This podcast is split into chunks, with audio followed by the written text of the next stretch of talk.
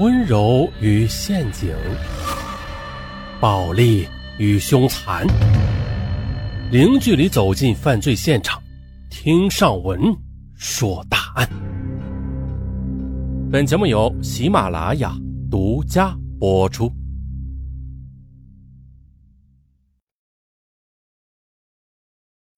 救命！救命啊！有人要杀我！一九六四年三月十三日凌晨三点十五分，美国纽约皇后区奥斯汀街的一栋公寓外，传来女子哀嚎求救的声音。那声音划破寂静的夜空，凄惨又绝望。啊，这是一个年份很久远的案件，并且它是一起国外大案。案件中呢，有一名女子遇害身亡。这案子嘛，不是那种特大的刑事案件，但是呢，它影响很大，值得一说。咱们继续说，这凄厉的呼救声越来越弱，半个小时之后，求救声就没了。最终呢，女子在绝望中被刺身亡，死后还遭到性侵。这名遇刺女子是二十八岁的凯迪·杰诺维斯。而这起案子是美国史上最臭名昭著、最绝望，并且影响深远的吉诺维斯命案。吉诺维斯是在酒吧工作，当晚凌晨两点多下班，当他拖着疲惫的身躯将车停好之后，便步行的走向公寓。可吉诺维斯他怎么也不会想到，就在家门口，死神正向他逼近。吉诺维斯突然觉得身后有诡异的身影在跟着他。回头发现是名陌生男子，男子目露凶光，手中还拿着一把匕首。吉诺维斯见状，撒腿就向公寓大门跑去，一边跑还一边大叫着救命。可是呢，终究还是没有能跑过那名男子。男子很快的就追上了吉诺维斯，从背后勒住他的脖子，扬起手中的匕首朝他身上刺去。巨大的疼痛感让吉诺维斯用尽全力挣扎呼救，而男子显然不准备放过他。连刺数刀。虽然已经是凌晨三点多了，但是吉诺维斯住的公寓位于纽约的繁华区，人口很稠密。吉诺维斯的呼救声不可避免的将惊动很多人。他一边呼救，一边向公寓大门方向挣扎。就在这时，公寓里有人朝着凶手大喊了一声：“住手！放开那个女孩！”凶手被楼上的声音呵斥住了，慌忙之中就逃跑了。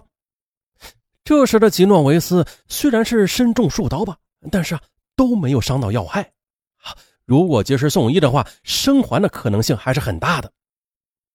凶手落荒而逃，吉诺维斯眼中便泛起一丝希望，他努力的向公寓大门方向爬去。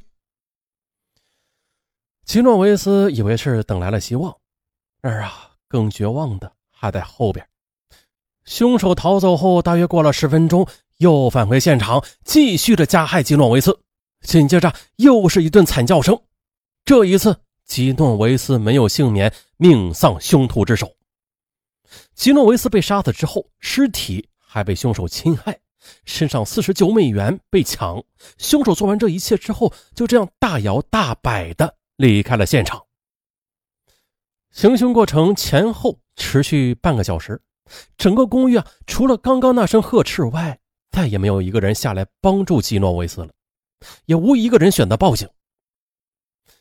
其实第一次行凶之后，吉诺维斯本来还是可以获救的，但凡有一个人下楼，或者有一个人报警，这悲剧都不会发生。可惜啊，这一切都没有，凶手得以第二次返回现场，再次行凶。直到同样晚归的住户卡尔罗斯，是他发现了倒在血泊中的吉诺维斯。啊，这才打起报警电话。凌晨四点十五分，救护车赶到现场，但是奇诺维斯却早就没了生命体征。很多人听到这儿都会很气愤：为什么在持续半个小时的行凶中，奇诺维斯一直在声嘶力竭的呼救，却没有一个人帮他呢？难道大家睡得太死了吗？都没有听到奇诺维斯的呼救声吗？当然不是了。事后调查显示，公寓内至少有三十八家住户承认听到了吉诺维斯的求救声，甚至还有人趴在窗口目击了行凶过程。然而呢整个过程却没有一个人下来阻止。你要说害怕不敢出来啊，也能理解。但是让人愤怒的是，竟然也没有一个人选择报警，或是打急救电话。众人的麻木让人心寒。啊，吉诺维斯的命案发生之后，轰动了整个纽约。凶手很快就被抓住了，此人叫温斯顿·穆斯里。温斯顿承认，他是随机作案，在第一次行凶时啊，确实因为听到公寓里有人呵斥，吓得逃跑了。既然逃跑了，那为何又重返现场第二次行凶啊？温斯顿是这样说的：“我当时啊，就有一种预感，那个人一定不会出来帮忙，他会马上关上窗户，回到床上睡觉。”也正是这一想法，让温斯顿重返命案现场，继续加害基诺维斯。他便重返命案现场，继续加害基诺维斯。可怜的基诺维斯，就这样悲惨的死去了。而温斯顿的手上，除了吉诺维斯之外，还有很多条人命，被控一级谋杀，判死刑，可后来又被改判为无期，一直到最近的二零一六年三月二十八日，在狱中死亡，关了将近五十二年，由此成为纽约州历史上服刑时间最长的囚犯之一。对于吉诺维斯的命案，人们自然是群情激愤的。除了怒斥对手的凶残之外，更多的声音是批评那三十八户见死不救的住户，认为他们比凶手更可恨。这起案件与前面上文说的一起案件很相似。前面上文好像说过，北京凶手赵连荣啊，没有记错名了吧？记错了，海涵啊，很长时间了。当时那个案件说的是赵连荣连杀了八名女孩，也是。很多人都听到了，同样跟这起案件一样，无一人伸出援手，无一人打电话报警。咱们中国也有，国外也有，是吧？人性的麻木，它不分国内国外。就像网上一些人，所在网上吧，所有人都是正义感爆棚，但是当你走上大街时，看到的却尽是麻木。这种巨大的反差，到底是上网的人从来不逛街呢，还是？逛街的人从来不上网啊。还有当年，就是发生在烟台招远，啊，就是尚文现在的所在地，发生在烟台招远的麦当劳杀人事件。这起案件尚文记忆犹新。为什么？这起案件是发生在二零一四年五月二十八日，地点烟台招远。再准确点的地址就是离着尚文的手机店，那时候尚文开手机店。离着尚文的手机店，嗯，大约有二百多米啊，不到三百米。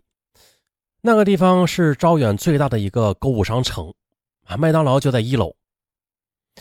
案件发生后的一个小时之后吧，也巧了，尚文去那个商场去购物，结果发现了这商场门口怎么这么多警车呀？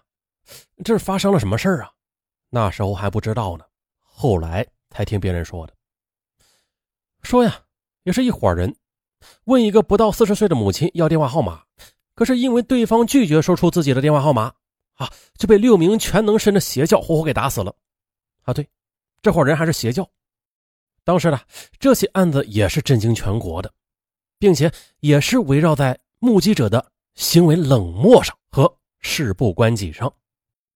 同样的，跟这起案件也是相似的，麻木、无动于衷、事不关己。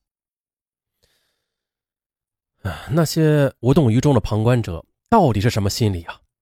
吉诺维斯命案之后，很多科学家也试图解释这一现象，进而提出了旁观者效应。也就是说呀，在这一起突发事件中，旁观者数量越多，就会导致越多的旁观者提供帮助的可能性大大减少，反应的时间也会被拉长。什么原因呢？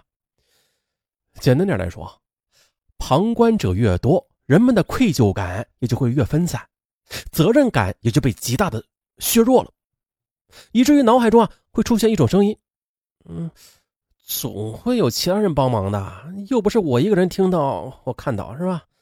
嗯，这么多人，肯定有人报警了。哎，我还是看看再说吧。由此的冷漠便产生了。而我们今天说的吉诺维斯命案，不也正是如此吗？你敢说这不是冷漠吗？难道这一切都只是巧合吗？住在那栋公寓里的都是麻木不仁的人吗？啊，都住到这个公寓里了，就这么巧合，而恰好正义的人又没有住到附近。这，划重点，大家思考。好了，本案到此结束，咱们下期再见，拜拜。